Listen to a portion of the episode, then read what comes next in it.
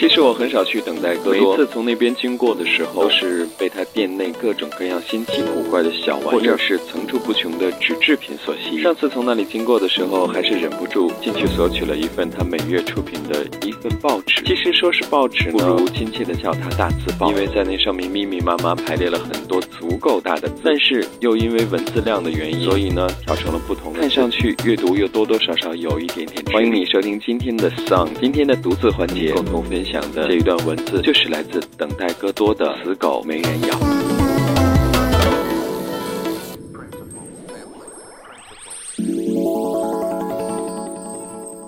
批评是危险的，它常常会伤害一个人的宝贵自尊，伤害他的自尊感，并激起他强烈的反抗。由批评所引起的记恨，只会降低对方的士气和情感，同时批评的事情也得不到任何改善。华纳梅克说：“一个人不论做错了什么事情，而且不论他的错误有多么严重。”在绝大多数情况下都不会自责。林肯喜欢的格言是：“只有不去议论别人，别人才不会议论你。”人类天性当中最深层次的冲动就是显要感，也就是成为重要人物。詹姆斯教授说，在人类天性当中最深层的本性就是渴望得到别人的重视。假如我们的祖先对于这种显要感，并没有强烈的欲求的话，那么人类文明也就无法产生，而没有文明，我们就会和动物没什么两样。施瓦伯说：“充分发挥一个人才能的方法，正是赞赏和鼓励。如果你是发自内心的赞美，那么人们将把你的每一句话视为珍宝，终生不忘。即使你早已忘到九霄云外了，但别人仍会铭记在心。”威廉·温尔特说：“自我表现是人类天性当中最重要的因素。任何一个成功人士的经验表明，要想成功，只有保持自我本色，而不应该让自己变成任何其他人。你一定要保持你自己的本色，不论你的错误有多少，你的能力多么有限，你也不应该成为别人。羡慕就是无知，模仿。”就是自杀。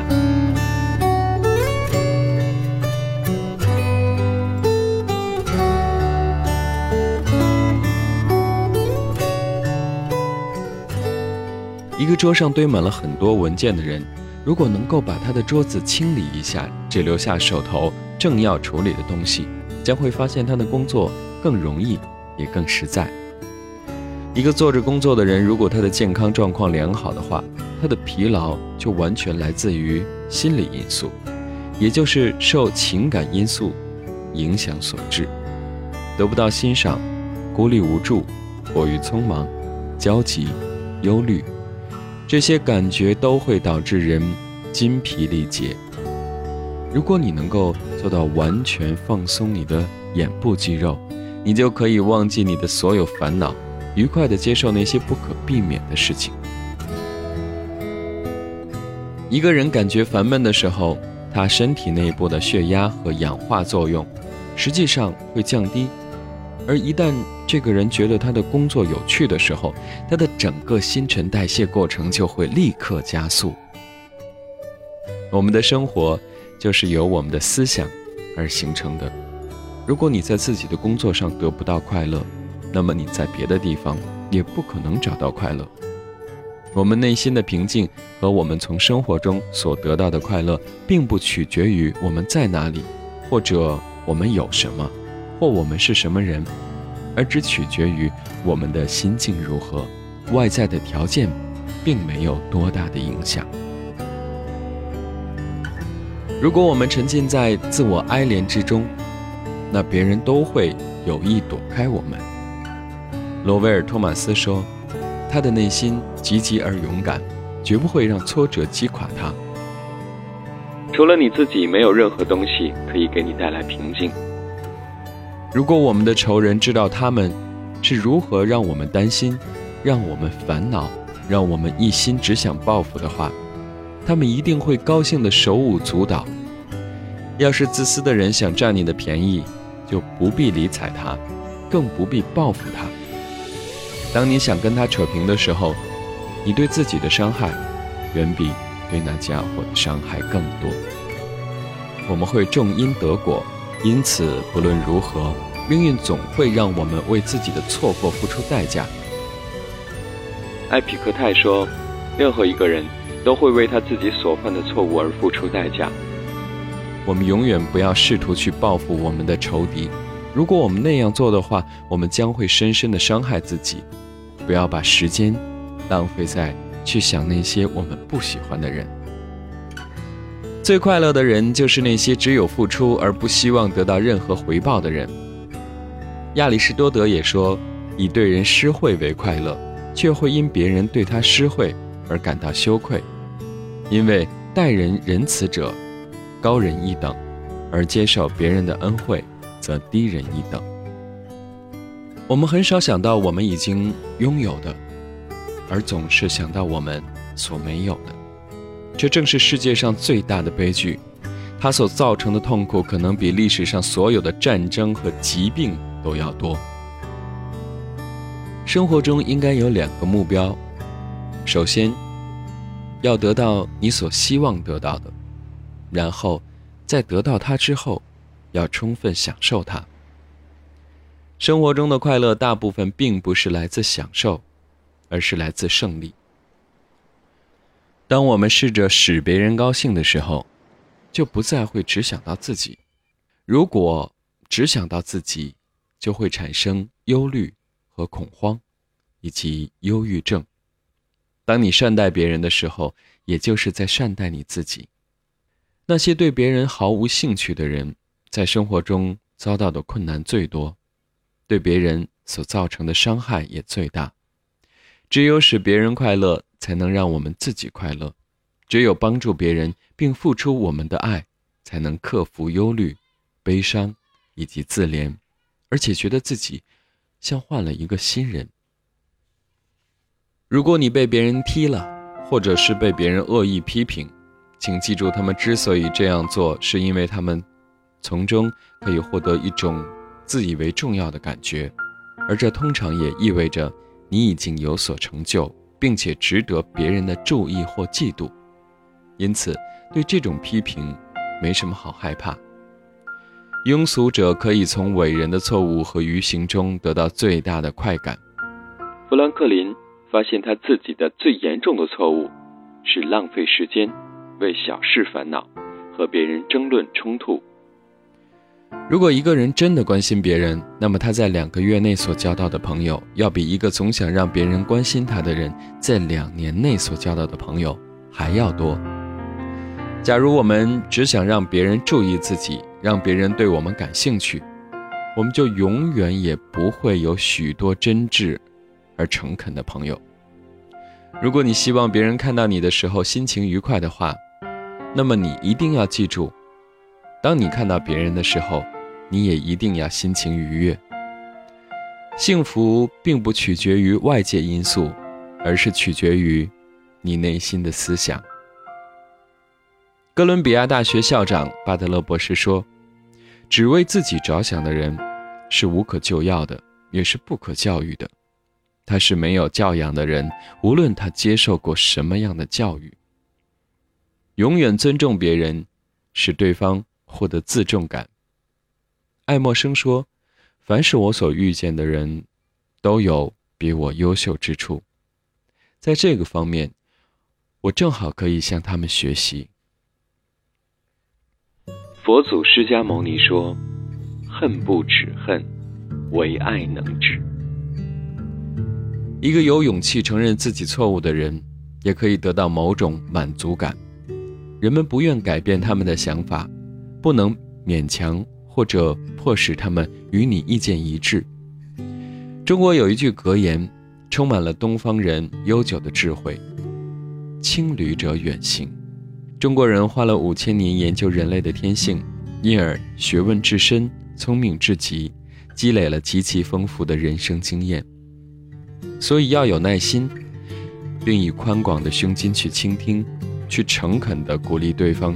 充分地发表他的意见。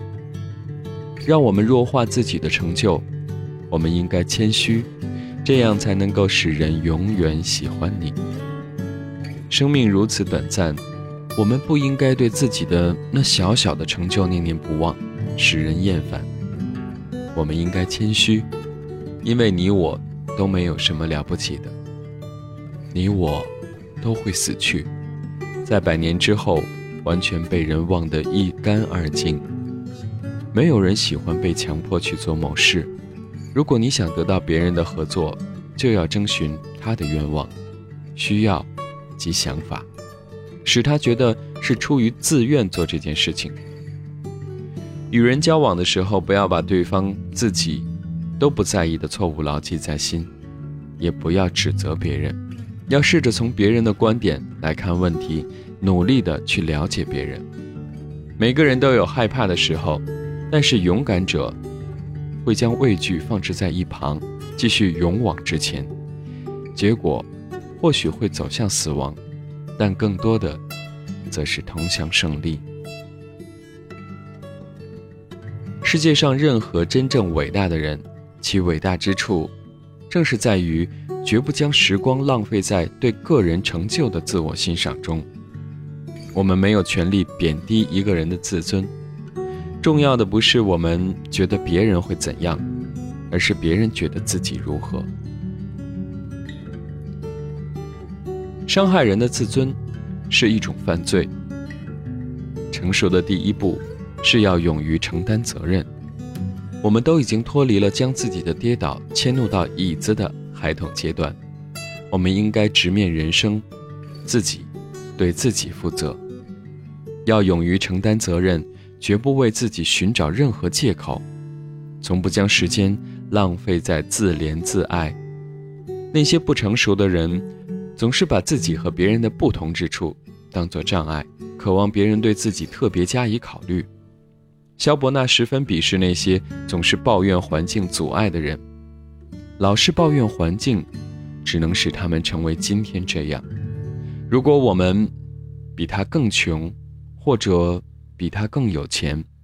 如果我们肥胖、瘦弱、美丽、丑陋、金发、黑发、内向或外向，只要我们给自己制造障碍，只需找出我们和别人之间的任何一点不同之处，就可以如愿以偿了。除非我们能够坚守信念，否则所有理论都将毫无价值。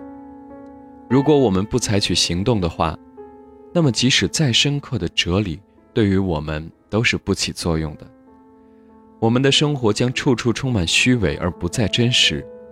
如果我们拥有一定的信念，就必须坚定它，做好每一件事情。有谁愿意被习惯和惰性的枷锁套住，而整天沉闷无望的苟且活命呢？但是我们已经被活活地埋在习惯和无聊的事物里面，只有通过异常的努力，才能把我们解救出来。如果我们不喜欢自己，那么我们就不会喜欢别人，仇恨一切事物和别人，厌弃和虐待自己同胞的人，必须也会更强烈地表现出自我的厌弃。一个成熟的人。根本不会有时间去想自己在哪方面不如别人，他总是能够进行自我批评，也清楚地了解自己的弱点，但是他也知道自己具有基本的目的和动机，然后他会花精力去改进自己的弱点，而不是空自哀叹。无论是对自己还是对别人，他都有同样的宽容之心，因此他一个人单独自处时。不会有什么苦恼。在我们生活的这个激烈竞争的社会里，只强调物质上的成功和社会地位的价值，以及超赶别人，让自己成为所有人的目标，这些都是造成现代人精神疾病的根源。不喜欢自己的人，总喜欢挑剔自己身上的毛病。虽然适度的自我检讨可以促进人的健康。并富有建设性，也是提高自我所必须的，但是绝不能让它成为一种强制性的观念，否则将会使我们陷入困境，妨碍我们积极行动。负罪感和自卑感也是万万不可有的心态。要求自己不断追求完美，其实是一种冷漠无情的自负。对待自己不要太苛刻。如果能偶尔停下来做一番自我解嘲的话，也许你会更加喜欢自己。只有勇敢地接受生活的挑战，投入到生活中去努力奋斗，勇于参加任何决议的讨论，这样的人才能获得真正的自由。无聊乏味的人，既不可能了解自己，也不会喜欢自己，当然，也就更无法成为自己。他不知道自己需要什么，也不知道别人在人际交往中需要什么。他的全部精力都放在那些无聊而微不足道的生活琐事上，这正是现代人迷失自我的悲剧性象征。焦虑和烦恼不安的人，大都难以适应。现实世界，以至于和周围的人没有沟通。他把自己缩进自己的梦幻世界，以此来解决他所有的忧虑。对我们来说，最重要的是不要去看远方模糊的事，而是做手边清楚的事。为明日做准备的最好的方法，就是集中你所有的智慧和热忱，把今天的工作做得尽善尽美。这就是你应对未来的唯一有效的方法。罗伯特·史蒂文写道：“不论工作有多么辛苦，每个人都能干好他那一天的工作，每个人都能很甜美、很耐心、很可爱，而且很纯洁的活到太阳下山。这，就是生命的真谛。”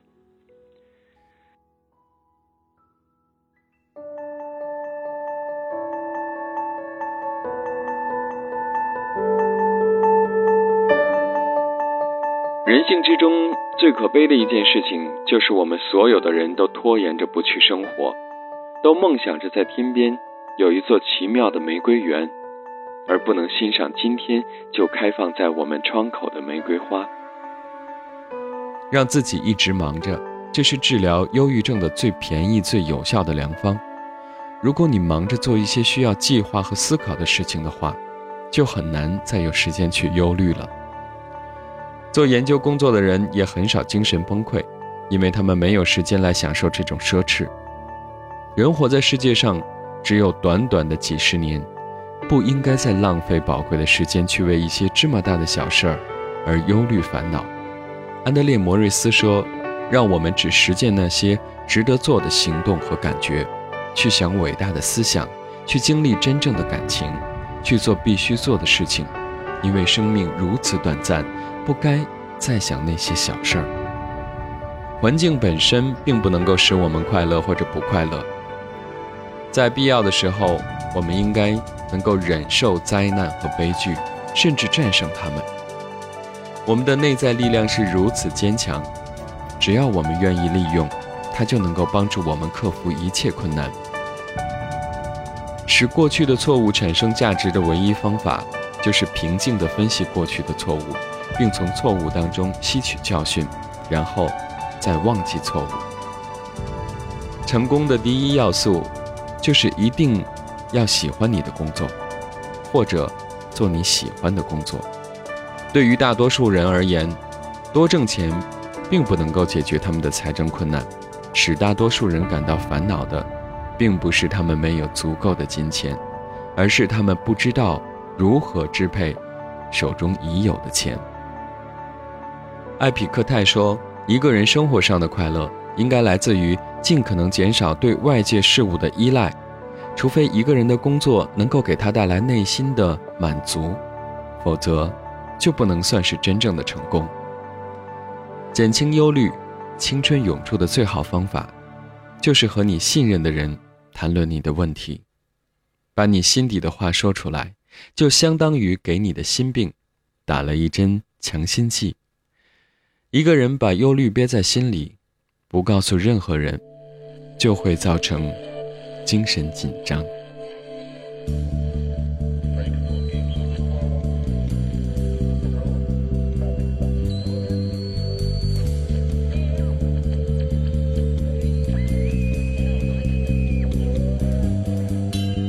这是一段长长的文字，来自于等待戈多这家咖啡馆每个月出品的这样一张大字报。我突然在阅读的过程当中有了两个幻象，第一个幻象像是回到了小时候，我们每个人都会去摘抄格言的一个小本子，慢慢的翻起着十几年前的小本子，上面幼稚的字体记述着无数人生格言。而另外一个幻象，就像是寺庙当中修行佛法的僧人，每天一遍又一遍的咏诵着那些经文。今天的独自可能带给你的不是一段让你印象深刻或者是无法忘记的故事，而这一段又一段简短的文字，或许能够帮助正在生活当中陷入某一种情绪的你暂时的逃离。和他们扯在一起，我没有他们那么冲浪，也没有他们那么装逼。别管我，我只是一只发黑的苹果。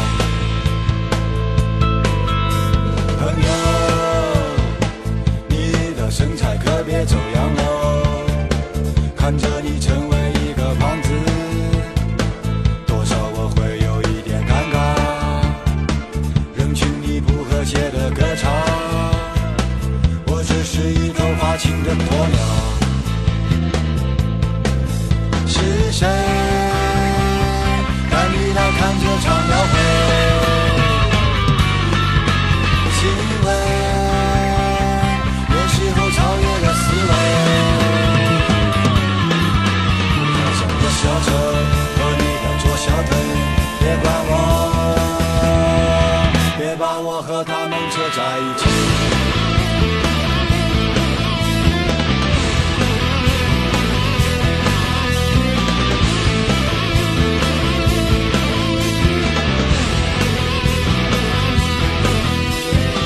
让他们去寻找可能是高贵的荣耀。我已经失去爱的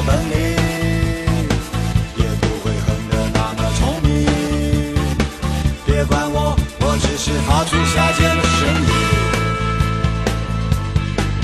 世界被伤害了，无法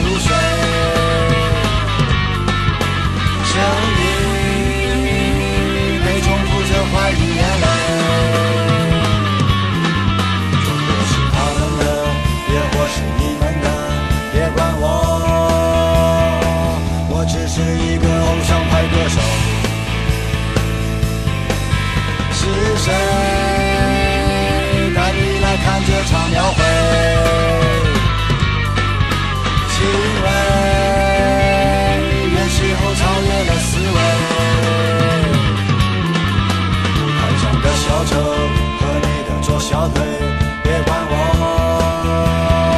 别把我和他们扯在一起。世界被伤害了，无法入睡。声音被重复着怀疑眼泪。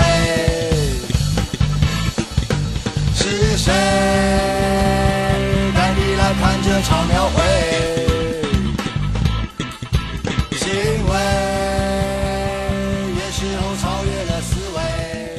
谢谢你收听了今天的 Song，下一周我将会离开北京，所以下周日听到的节目和平时的状态不太一样，到底会是一个什么样的声音？我们下周日再见喽。